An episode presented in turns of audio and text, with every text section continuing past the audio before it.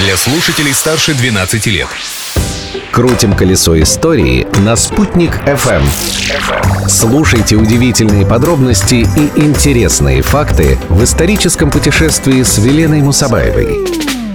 Всем большой привет! Сегодня 13 июня. Казалось бы, понедельник, на день выходной. Порадуемся этому приятному факту и прогуляемся по истории этого дня. Праздник дня. Сегодня отмечается День швейной машинки. Хотя споры о том, какую дату считать днем рождения этого изобретения, не утихают по сию минуту. Прототипы первых швейных машинок появились еще в 15 веке. Работал над ними неутомимый Леонардо да Винчи. Но прорыв в этой области произошел в 1845 году. Американец Элиос Хоу предложил свою инновационную швейную машинку. Позже знаменитый Зингер усовершенствовал эту конструкцию, и машинки именно этой марки стали мечтой всех домохозяек и даже показателем достатка. Швейная машинка на первых порах стоила как чугунный мост. Изобретение дня.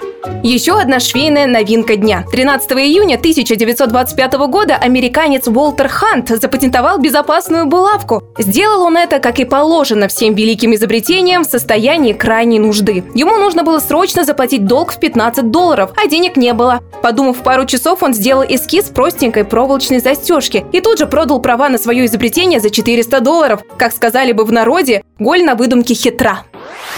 Для многих безопасная булавка – это ключи от дома, прибор для вытаскивания косточек из вишни, простой и надежный амулет от сглаза. А еще говорят, что укол булавкой способен снять судорогу мышцы, поэтому некоторые пловцы прикрепляют булавку к плавкам при купании. События дня.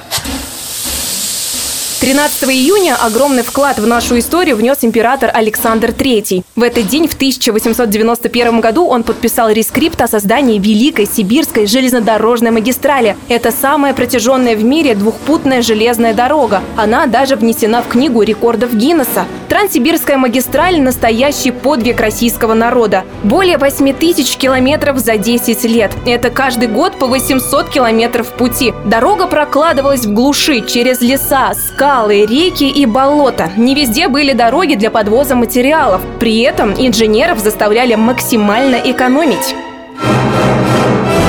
Исторический маршрут Транссиба проходил и через Уфу. Это был один из самых трудных участков дороги. Построить железную дорогу в горах Урала. Еще та задачка. Блестяще справился с ней инженер Гарин Михайловский. Он отвечал как раз за отрезок Уфа-Златоуст. Николай Георгиевич работал на Урале два года, за это время было построено 206 мостов. Инженер сэкономил стране кучу денег и в целом работал так, что вся бригада получила премию за напряженный труд. И наше восхищение.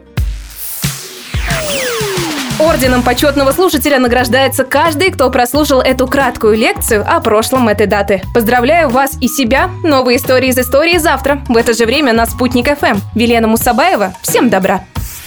Колесо истории на «Спутник FM.